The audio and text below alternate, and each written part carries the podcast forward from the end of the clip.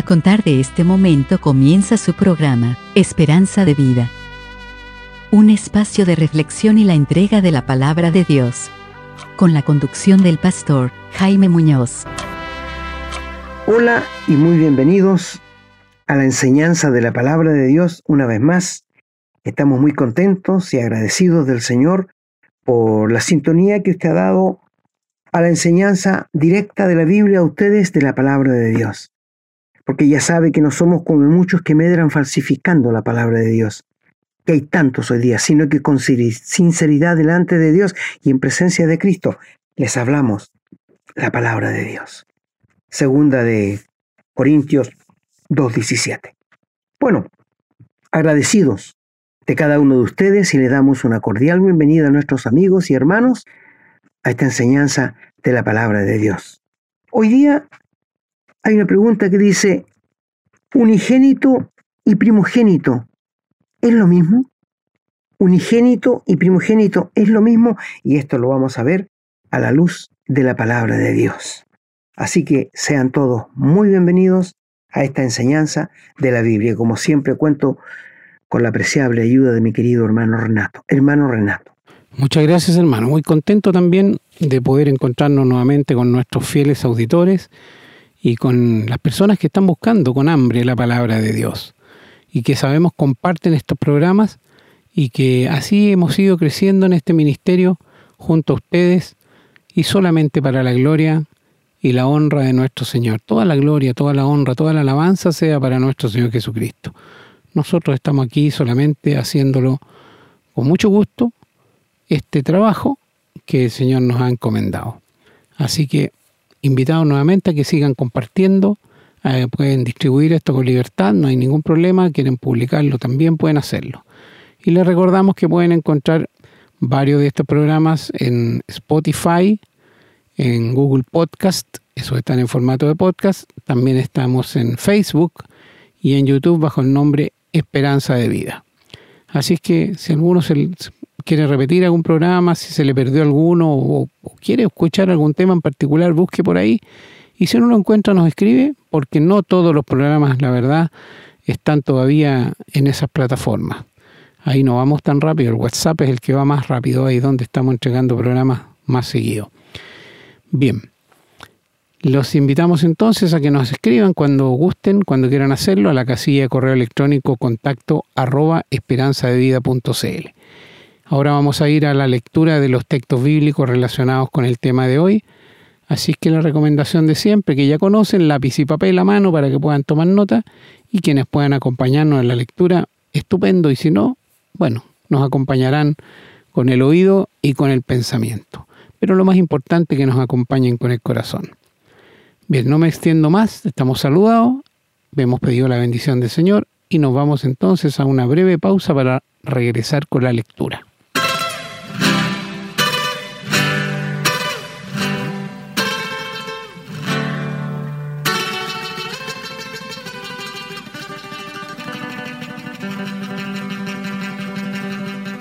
Vamos a comenzar la lectura. Solamente tenemos lecturas en el Nuevo Testamento y vamos a comenzar en el Evangelio de San Mateo, en el capítulo 1, los versículos 23 al 25 que dicen, He aquí una virgen concebirá y dará a luz un hijo, y llamarás su nombre Emanuel, que traducido es Dios con nosotros. Y despertando José del sueño, hizo como el ángel del Señor le había mandado y recibió a su mujer. Pero no la conoció hasta que dio a luz a su hijo primogénito y le puso por nombre Jesús. Vamos ahora al Evangelio de San Lucas, en el capítulo 2, los versículos del 4 hasta el 7. Y José subió de Galilea, de la ciudad de Nazaret, a Judea, a la ciudad de David que se llama Belén, por cuanto era de la casa y familia de David para ser empadronado con María su mujer, desposada con él, la cual estaba encinta. Y aconteció que estando ellos allí se cumplieron los días de su alumbramiento, y dio a luz a su hijo primogénito, y lo envolvió en pañales y lo acostó en un pesebre, porque no había lugar para ellos en el mesón. Y en el Evangelio de San Juan, capítulo 1, el versículo 14 dice, Y aquel verbo fue hecho carne, y habitó entre nosotros, y vimos su gloria, gloria como del unigénito del Padre, lleno de gracia y de verdad. Vamos ahora al capítulo 3, el versículo 16, versículo muy conocido por todo el mundo cristiano. Dice, porque de tal manera amó Dios al mundo, que ha dado a su Hijo unigénito, para que todo aquel que en él cree no se pierda, mas tenga vida eterna. Vamos a continuar leyendo en la carta del apóstol Pablo a los romanos, en el capítulo 8, y vamos a dar lectura a los versículos 29 hasta el 32. Dice la palabra. Porque a los que antes conoció, también los predestinó para que fuesen hechos conformes a la imagen de su Hijo, para que Él sea el primogénito entre muchos hermanos. Y a los que predestinó, a estos también llamó, y a los que llamó, a estos también justificó, y a los que justificó, a estos también glorificó. ¿Qué pues diremos a esto? Si Dios es por nosotros, ¿quién contra nosotros? El que no escatimó ni a su propio Hijo, sino que lo entregó por todos nosotros, ¿cómo no nos dará también con Él todas las cosas? Y en la carta a los Hebreos, en el capítulo 2, el versículo 11, el apóstol Pablo dice, porque el que santifica y los que son santificados de uno son todos, por lo cual no se avergüenza de llamarlos hermanos. Y vamos a terminar la lectura en la primera epístola del apóstol Juan, capítulo 4, los versículos 9 y 10, que dice, En esto se mostró el amor de Dios para con nosotros, en que Dios envió a su Hijo unigénito al mundo, para que vivamos por Él. En esto consiste el amor, no en que nosotros hayamos amado a Dios, sino en que Él nos amó a nosotros, envió a su Hijo en propiciación por nuestros pecados. Amén, hermanos. Damos gracias a Dios porque podemos leer su palabra y oramos para que nos bendiga y podamos entenderla, entender el mensaje que el Señor quiere darnos, para que podamos vivir esa vida que agrade a Dios. Bien, vamos ahora a una breve pausa y regresamos con el desarrollo. Estamos presentando su programa, Esperanza de Vida. Les recordamos que pueden escribirnos a la casilla de correo electrónico, contacto arroba esperanzadevida.cl. Nos gusta mucho recibir su correspondencia y nos comprometemos a responderla lo antes posible. También les recordamos que pueden encontrar estos programas en Facebook y, en formato de podcast, en las plataformas Spotify y Google Podcast siempre bajo el nombre Esperanza de Vida. No olviden que pueden compartirlos y copiarlos libremente por cuanto la autoría le corresponde a nuestro Señor Jesucristo, a quien damos todo el honor y la gloria y agradecemos la oportunidad de servirle de esta manera. Bueno, queridos amigos y hermanos, ya dijimos, después de la buena lectura de la palabra de Dios que nos hizo nuestro hermano, ¿Qué es unigénito y primogénito? ¿Es lo mismo o son diferentes? Pero ¿qué es unigénito y primogénito? Bueno, la palabra de Dios nos revela que unigénito es único, no hay otro. Y primogénito es el primero de otros. Lo repito otra vez. Unigénito es único, no hay otro igual. Y primogénito es el primero de otros que vendrán que vendrán más. Esto es lo que la Biblia nos enseña y lo que nosotros vamos a ver en la palabra de Dios. Ahora, vamos a hablar de unigénito. Nuestro Señor Jesucristo, que ha existido siempre al lado de Dios. Él no tiene nacimiento. Él, él tiene aseidad, la Trinidad de Dios. No tiene principio ni fin. Es un Dios que no cambia. Es un Dios que no tiene mudanza ni sombra de variación y la comunión de la Trinidad con el Padre por millones de años se mantuvo muy bien. El Señor no tenía otro hijo que Jesucristo. Esta comunión con el Padre nunca se había cortado. Y Dios tenía un solo hijo, que se llamaba Jesucristo. Podemos leer en, en, Primera de Pedro 1.18 que dice que fuimos rescatados no con cosas corruptibles como oro o plata, sino con la sangre preciosa de un cordero que fue destinado antes de la fundación del mundo. ¿Ustedes pueden creer esto? ¿Que la Biblia dice esto? Sí, lo dice allí en Primera de Pedro, capítulo 1 y versículo 18. Esto lo dice allí. Ahora, hay una palabra en el capítulo 1 y en el versículo 2 que dice que fuimos elegidos según la presciencia. ¿Qué es esa palabra presciencia? Es conocimiento anticipado. Presciencia significa conocimiento anticipado. Estamos yendo un poco más allá, pero quiero mostrarles bien esto. Ahora, si llegas al versículo 18 del capítulo 1, dice, sabiendo que fuiste rescatado de vuestra vana manera de vivir, eh, la cual recibiste de vuestros padres, no con cosas corruptibles como oro o plata, sino con la sangre preciosa de Cristo, como un cordero sin mancha y sin contaminación, ya destinado desde antes de la fundación del mundo, pero manifestado en los posteriores tiempos por amor de vosotros. ¡Qué profundidad! ¿Cómo podemos profundizar en el corazón de Dios? Con esta sola palabra, la presencia de Dios, el conocimiento anticipado de Él, que un día el Señor vendría con la misión de poner su vida en la cruz por mis pecados y los tuyos. Antes que hubiera mundo, antes que hubiera nada, ya Dios lo había predispuesto así, el Padre. El Padre ideó la salvación, Cristo la ejecutó y el Espíritu Santo nos la reveló. Ahí está la Trinidad perfecta de Dios, en una unidad inigualable. Bueno, cuando hablamos del unigénito, estamos hablando de, de único, que no hay otro. No hay otro. Unigénito es único. No hay otro. Y ahí donde leyó primeramente nuestro hermano en el Evangelio según San Juan, que seguramente ustedes ya lo vieron, el capítulo 1 y el versículo 14, ¿qué dice allí? Y aquel verbo fue hecho carne y habitó entre nosotros y vimos la gloria, gloria como el único del Padre, el único, unigénito. Esto lo dice allí, lleno de gracia y de verdad. Así que unigénito es único. No hay otro como Él, ni habrá. La muerte del Señor Jesús fue única. No va a haber otro igual. El Señor aparecerá por segunda vez sin relación con el pecado. Una sola vez vino para poner su vida por ti y por mí en la cruz. Y Él es el Hijo unigénito del Padre. Si vamos una hoja más adelante, en Juan 3, 16, dice, porque de tal manera amó Dios al mundo que ha dado su Hijo unigénito, único. El Señor era el gozo, la alegría del Padre. Es unigénito.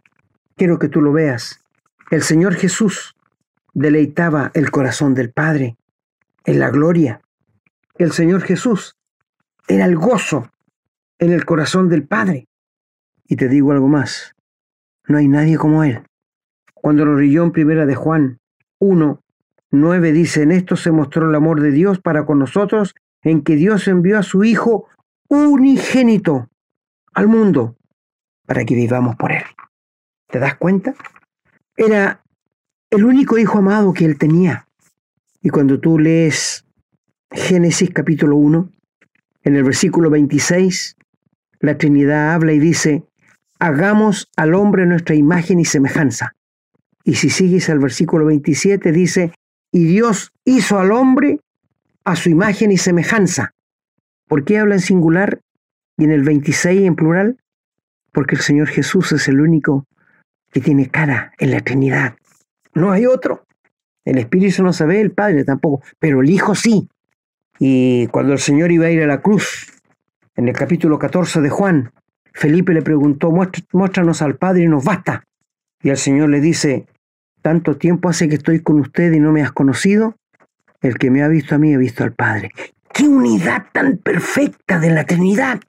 Oh, ojalá pudiera entenderla. Recuerdo un, un niño una vez de 10 años, me dijo, don Jaime, sabe que no entiendo lo de la Trinidad. Yo te lo voy a explicar bien sencillo, porque hay muchos hermanos que les duele la cabeza cuando uno le habla de la Trinidad. Pero yo te lo voy a explicar, le dije al niño. Y quizás para algunos de nuestros hermanos que no entienden, yo le dije al niño, tú estás compuesto por tres partes, según 1 Tesalonicenses 1.24, 5.24. Tú estás compuesto por alma, cuerpo y espíritu. por tres cosas, ¿no es cierto? Y le dije al niño, ¿tú cómo te llamas? Pedro. ¿Y cuántos Pedros son? ¿Tres o uno? Me quedó mirando el chico. A ver, ¿me lo explico otra vez? Muy bien. Tú tienes alma, cuerpo y espíritu. ¿Y cuántos Pedros son? ¿Tres o uno? Uno. Ah, me dijo, ahora lo entiendo. ¿Te fijas? O sea, mi hermano, la Trinidad de Dios actúa en perfecta armonía. Padre, Hijo, Espíritu Santo. Cada uno actúa independiente del otro, pero tienen la perfecta unidad. Diversidad en la unidad. Y esto es lo que el Señor oró antes de ir a la cruz, que sean uno así como yo, Padre, en ti y tú en mí. Que no haya desavenencia. Qué triste es cuando hermanos tienen desavenencia o iglesias se separan por des... Qué triste. ¿Dónde está la unidad del Espíritu? No la respetan. Bueno, el Señor Jesús es unigénito, único, no hay otro. Él era las delicias del Padre en la eternidad, antes que Él viniera a este mundo.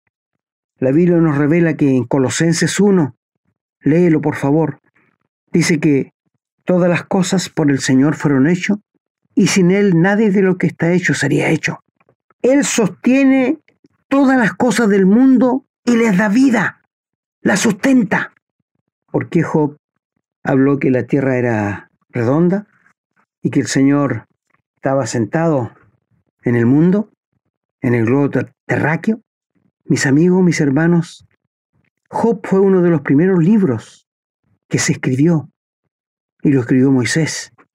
¿Sabes tú que en un orden eclesiástico, en un orden que se arregló, puso Génesis primero, porque Job existió en el tiempo de los patriarcas, cuando no habían sacerdotes, cuando no habían tribus, y él era un hombre muy entregado a Dios, a tal punto que él tenía diez hijos y los hijos hacían fiesta en distintas casas de ellos y él se levantaba temprano en la mañana y ofrecía un sacrificio a Dios por si quizás sus hijos hubieran pecado. Él era un hombre recto. El mismo Señor Dios lo dijo cuando Satanás entró y Dios le dijo, ¿no has considerado mi siervo Job, que no hay otro como él? Y este engañador le dijo a Dios, ¿tú crees que él te sirve de balde? No, él te sirve porque tú lo has rodeado de bienes. Mira. Y Dios le dio permiso a Satanás para que le quitara sus bienes. ¿Te fijas que el diablo no puede hacer lo que quiera? No, él te hace lo que el Señor le permite. Nada más. Recuerdo cuando Israel se había alejado de Dios y habían abrazado a los Baales. Y Elías, con el rey Acab, fueron llevados al monte Carmelo. Y Elías le dijo, veamos quién es el verdadero Dios, si los Baales o Jehová. Bien dicho, dijo el rey, veamos. Entonces le dice, bueno, ustedes que son más, 450 profetas de Baales, pongan un altar, maten un animal y lo dejan ahí y rueguen a su Dios para que, para que descienda fuego del cielo y consume el holocausto. El Dios que mande fuego, ese es el verdadero Dios. ¿Tiraron de acuerdo todos? Hicieron ellos, ustedes que son más, vayan primero hicieron el sacrificio y empezaron con su rutina a gritar, a saltar alrededor del sacrificio. Baal, respóndenos, Baal, respóndenos, por favor. Ustedes saben que Baal solamente era un, muñeco de, de, de, oro. Y Elías se burlaba, le decía, grítenle más fuerte, a lo mejor está durmiendo o anda de paseo. Y esta gente se chorreaba en sangre, se hacía atajos con lanzas y rogaba y gritaba. Val, responde, no Val. Tuvieron de la mañana hasta las 3 de la tarde. ¿Y qué creen ustedes que pasó? Nada, porque no va a pasar nada. Porque los dioses no son los que se hacen con las manos. Nuestro Dios es el único que tiene aseidad. No tiene principio ni fin. Es un atributo único de nuestro gran Dios, del Dios de la Biblia. Él es el único omnisciente, omnipresente y omnipotente. Él es un Dios infinito, que no cambia, no tiene sombra ni mudanza de variación. Siempre es el mismo. Él no se envejece. Él es el mismo hoy, ayer y por los siglos. ¿Cómo no creerle? ¿Cómo no, no, no tener a este Dios? Bueno, ya que nada pasó, Elías le dice, bueno, ahora me toca a mí. Levantó el altar y le puso dos bueyes, no uno, encima de la leña y dijo, échenle agua. Y regaron con agua y que hicieron una zanja alrededor, échenle más agua. Estaba la zanja llena de agua. Y Moisés levanta los ojos al cielo y dice, Jehová, demuestra que tú eres el único Dios vivo y verdadero. Y descendió fuego del cielo y consumió el sacrificio, casi consumió todo. Y todos dijeron, Jehová es Dios, Jehová es Dios. Y Elías dijo, pillen a todos estos sacerdotes, que no se escape ninguno. Y los pillaron. Y él los llevó al torrente de Sison y los degolló a todos. ¿Ustedes creen que el diablo no querría tirar fuego del cielo para consumir el holocausto, para que creyeran que Baal era Dios? Sí, pero él no podía hacer lo que quería. Hay muchas cosas que él quisiera hacer para, por ejemplo, cuando alguien hace una manda a una virgencita y Dios permite que Satanás haga un milagro y, que la sane. ¿Para qué? Para que la gente siga engañada con los santos que nada son. Tienen pie, no andan, tienen boca, no hablan, tienen oído, no oyen, tienen ojos, no ven. ¿Y tú piensas que te escucha? Ah, por favor. Mi amigo, este Dios unigénito del Señor Jesús, Él tuvo que desprenderse de Él para mandarlo a este mundo corrompido, lleno de pecado, para que mostrara que no solo de pan vivirá el hombre, sino de toda palabra que sale de la boca de Dios. Y Él fue tentado en todo, pero sin pecado. Esto nos dice que la tentación no es pecado. El ceder a la tentación es el pecado. Te repito, el que tú seas tentado, mi hermano, el que yo sea tentado no es pecado. El pecado está en ceder porque Cristo fue tentado en todo, pero sin pecado. Y por esto Él nos entiende, y por esto Él nos socorre, y por esto Él simpatiza cuando somos tentados. Y dice la Biblia que Dios no va a dejar ser tentado a ningún hijo de Dios por algo que no puede resistir. Como que si la tentación pesara 20 kilos y tú no puedes llevar 20 kilos solamente puedes llevar 10, Dios no va a permitir que seas tentado así. Dios va a permitir que seas tentado donde tú puedas aguantar. No hay ni una tentación que no la podamos aguantar. Y si caemos en el pecado, nuestra culpa, nuestro descuido, de no estar en comunión con Dios. Bueno, pero volviéndonos al unigénito. Unigénito es el Señor Jesús. Y Él tuvo que desprenderse de Él sabiendo lo que le iban a hacer aquí en la tierra. Él dijo, tendrán respeto a mi hijo. Ni un respeto, ¿no es cierto? Tú sabes cuando le tomaron, cómo le golpearon, cómo le hicieron tira a sus espaldas con el látigo romano, pero todavía él no llevaba nuestro pecado allí. No, Dios permitió eso para mostrar la crueldad del corazón humano. El Señor Jesús llevó nuestros pecados desde las doce del día. Él fue, él fue crucificado a las nueve de la mañana. Y en esas tres horas de las nueve hasta las doce, la gente se burló de él, el populacho. Y después de las doce en adelante, hubo tinieblas sobre toda la tierra hasta las tres de la tarde. Y en esas tres horas de tiniebla, Dios descargó toda su ira por todo nuestro pecado, desde Adán hasta hoy. Dios castigó a su Hijo. Romanos 8 nos dice, el que no perdonó a su Hijo, ¿cómo no nos va a dar con él todas las cosas? Si estuvo dispuesto a abandonar a su Hijo, y tratarlo como un desconocido, tratarlo como yo merecía que fuera tratado porque yo era un pecador penitente que iba al infierno. Y Dios le castigó a su hijo y le dejó solo. Cortó aquella comunión porque no podía ver el pecado. Y cuando el Señor Jesús, antes de morir, cuando satisfizo la justicia de Dios, cuando la justicia de Dios quedó completada, cuando el velo del templo se rajó de arriba abajo para dar entrada al lugar santísimo donde está el Padre. Es por esto que nosotros hoy día cuando oramos sabemos que entramos hasta la presencia de Dios y que Él nos escucha. Y después que completó el trabajo, el Señor dijo, Padre, todo está realizado, como acordamos. Consumado está. No falta nada. Y la puerta de la presencia de Dios se abría de par en par para dar lugar a cualquiera de los más vil de los pecadores, que fuera al Padre por medio del sacrificio de Cristo. Cuando nosotros oramos hoy día, damos gracias a Dios por este camino vivo y nuevo que Él nos abrió a través del velo para llegar hasta donde está el Padre. Bendito nuestro Señor. Bueno, pero también primogénito. Primogénito quiere decir el primero de otros. Esto quiere decir primogénito. Te voy a, a refrescar un poco la memoria. Allí en Mateo capítulo 1 y versículo 25 dice, pero José no conoció a su esposa hasta que dio a luz a su hijo, ¿cómo dice allí? ¿Unigénito? No, no dice, dice primogénito. Y esto nos da la idea que vendrían más, porque María tuvo más hijos con José. Por lo menos se nos mencionan cuatro y dos hermanas. Si no me crees, busca el Evangelio de Marcos, capítulo 5, y allí lo vas a encontrar. La Iglesia Popular Católica dice que antes a los primos se le decía hermano. ¿Cómo, le va a decir hermano? ¿Qué primo? ¿De qué primo me hablan? Dice su hijo primogénito, porque vendrían más. ¿No te habías dado cuenta de esto? ¿Sí?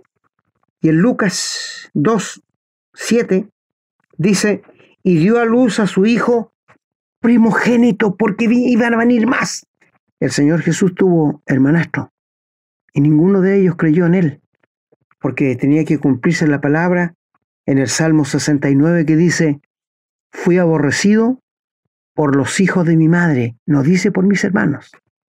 Fui aborrecido por los hijos. La palabra de Dios es tan perfecta, tan perfecta.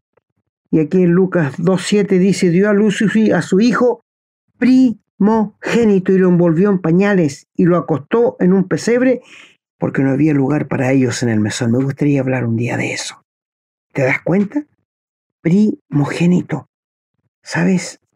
Cuando uno llega a hablar esto del primogénito y unigénito, no importa, yo sé que te puede doler la cabeza, pero estamos hablando doctrina de la palabra de Dios. Estamos hablando la doctrina de la palabra de Dios. ¿Por qué el Señor Jesús, después de unigénito, cambió a primogénito? ¿Sabes por qué? porque el Señor Jesús, el Padre, quería tener muchos hijos en la gloria igual a Cristo, igual a Cristo.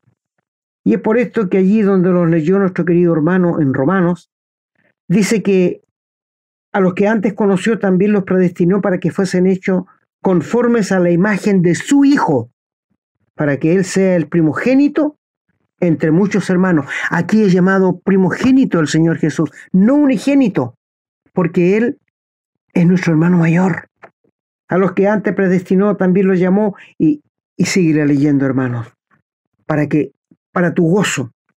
Y allí donde leyó nuestro hermano en la carta a los hebreos, dice que Él anunciaré a mis hermanos tu nombre y en medio de la congregación te alabaré.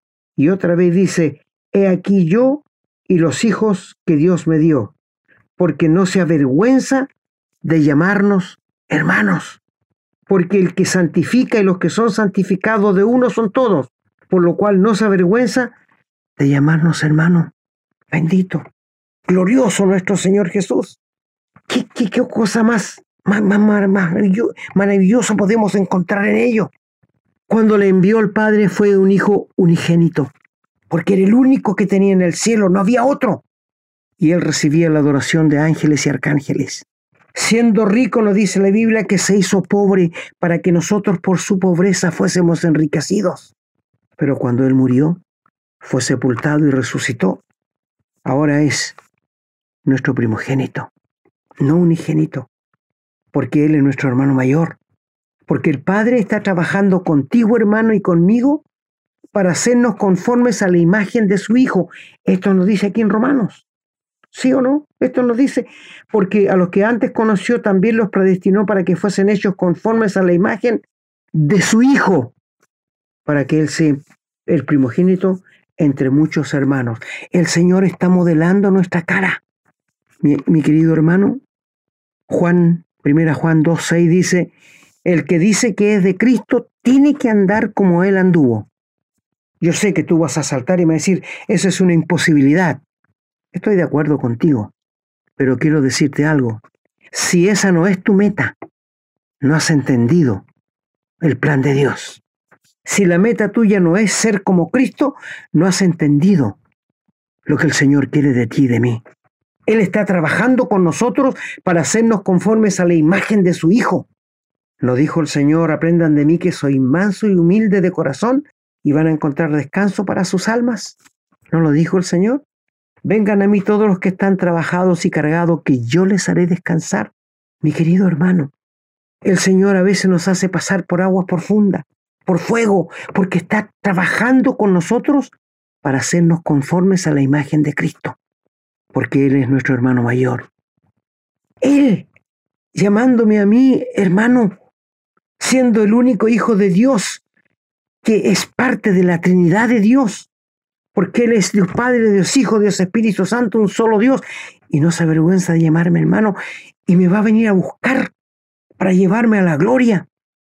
Como el Padre lo propuso, tener muchos hijos en la gloria, bendito sea el Señor, bendito sea el Señor. Mi hermano, Dios trabaja contigo y conmigo para hacernos conforme a la imagen de su Hijo. Y el deseo de Dios es tener muchos hijos en la gloria. Muchos. Si tú todavía no eres un hijo, o una hija de Dios, estás en el tiempo para hacerlo. Si tú nunca has nacido de nuevo, si tú no están tus pecados perdonados, si nunca has tenido un contacto personal con Cristo, si nunca has nacido de nuevo, está en el momento para que lo hagas. Cristo vino, dejó la gloria, siendo rico se hizo pobre, para que nosotros por su pobreza fuésemos enriquecidos. ¿Y qué manera de estar enriquecido espiritualmente? ¿Qué manera de ser ricos en Cristo. Y si tú le rindes la vida en este momento, tu vida, y confías que cuando Cristo murió, murió por ti, y le das permiso a Dios para entrar en ti, nosotros te rogamos en nombre de Cristo, reconciliados con Dios. Él quiere y puede salvarte y perdonarte, y quiere hacerlo en este momento. Sé con nosotros un caminante al cielo más.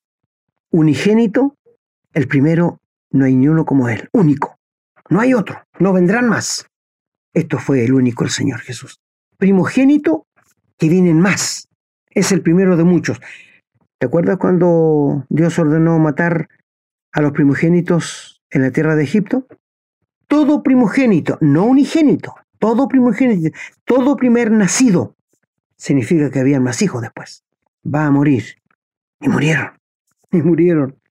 Aquí está el Señor Jesús, manifestándose como el unigénito, porque de tal manera amó Dios al mundo que ha dado a su Hijo unigénito.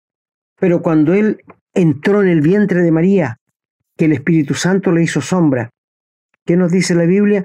Que dio a luz su Hijo, no unigénito, sino primogénito, queriendo decirnos que vendrían más, y vinieron más, entre María y José. Lee Juan, capítulo 7. Sus hermanos lo odiaban y le decían, sale, y date a conocer al mundo. Pero bendito sea el Señor. Jacobo, el hermanastro del Señor, y Judas. Encontramos a los dos, que después que el Señor fue al cielo, Jacobo llegó a ser una persona muy importante en la iglesia en Jerusalén. Y Judas escribió una carta, la carta de Judas. ¿Te das cuenta las maravillas que hace Dios? ¿Te das cuenta cómo Dios nos revela su palabra? ¿Te das cuenta, querido amigo, cómo Dios nos ama? como Dios te ama, que quiere salvarte, perdonarte y darte la vida eterna gratuitamente. No es que no le costara nada, al Padre le costó entregar a su Hijo y a Cristo le encontró, le costó entregar su vida. Un costo que nunca vamos a valorar porque no tiene valor, de altísimo. Y para ti y para mí es gratis. Por gracia somos salvos por medio de la fe y esto no de nosotros, sino que es don de Dios. La paga del pecado muerte, es muerte, más el regalo de Dios es vida eterna en Cristo Jesús, Señor nuestro. Y Cristo nos salvó, lee Romanos 3:24, nos salvó, nos perdonó y nos rescató gratuitamente, porque no podemos hacer nada para salvarnos. Ni las buenas obras, ni las penitencias, ni un Dios, ni la religión lo puede hacer. ¿Sabes por qué? Porque Cristo fue quien murió por tus pecados y los míos, no otro queridos amigos y hermanos, unigénito, el Hijo de Dios, primogénito, nuestro Señor Jesucristo cuando vino a tomar cuerpo aquí en la tierra, pero nunca dejó de ser Dios ni hombre, siempre lo fue, y Él quiere, Padre, quiere tener muchos hijos en la gloria, siendo el Señor Jesús nuestro hermano mayor, nuestro primogénito. Bendita sea la palabra del Señor. Bendito sea nuestro Señor Jesucristo. Bendito sea el Padre y el Espíritu Santo, la Santa Trinidad de Dios.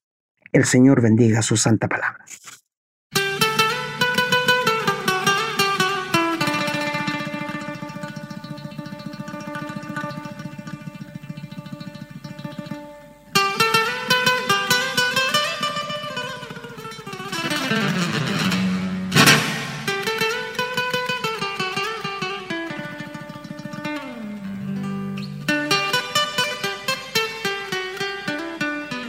Bueno, queridos amigos y hermanos, una vez más hemos llegado al final de la doctrina de la palabra de Dios, que me imagino que la entendiste bien, porque si no la has entendido, escribe al, al correo que da mi querido hermano y volveremos a hablar de esto con más detalles para que tú lo puedas comprender.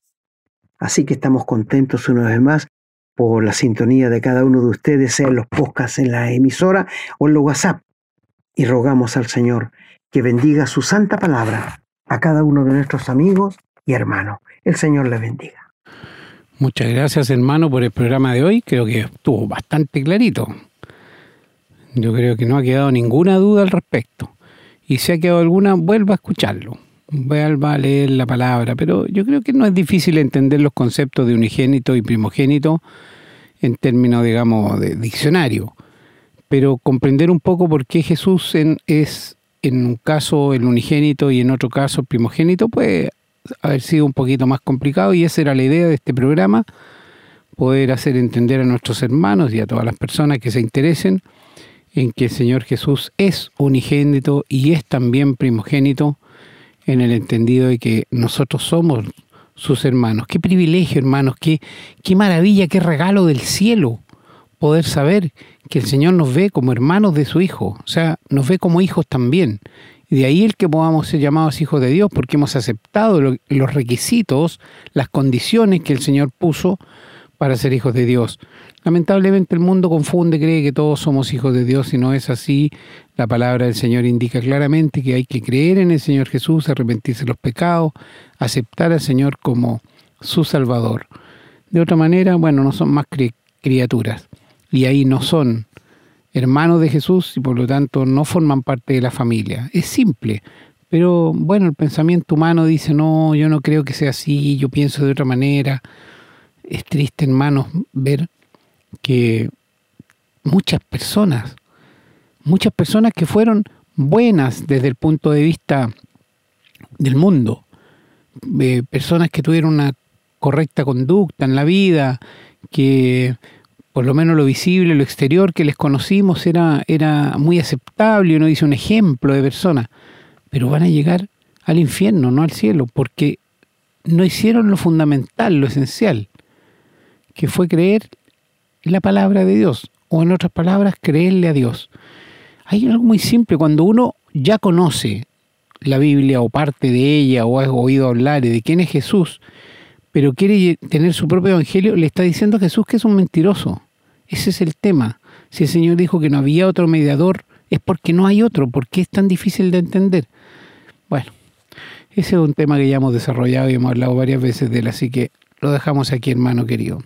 Nos despedimos, agradecido primeramente del Señor que nos permite llegar con estos programas a ustedes, que ustedes también los comparten con otras personas. Pedimos una bendición entonces para nuestro ministerio, para poder continuar y también, y de manera muy importante, una bendición para cada uno de ustedes, sus familias y sus hogares. Bueno, será hasta el próximo programa, si Dios así lo permite. Hemos presentado su programa, Esperanza de Vida, un espacio de reflexión y enseñanza para la vida cristiana. Nos gustaría volver a contar con su sintonía. Que tengan un muy buen día.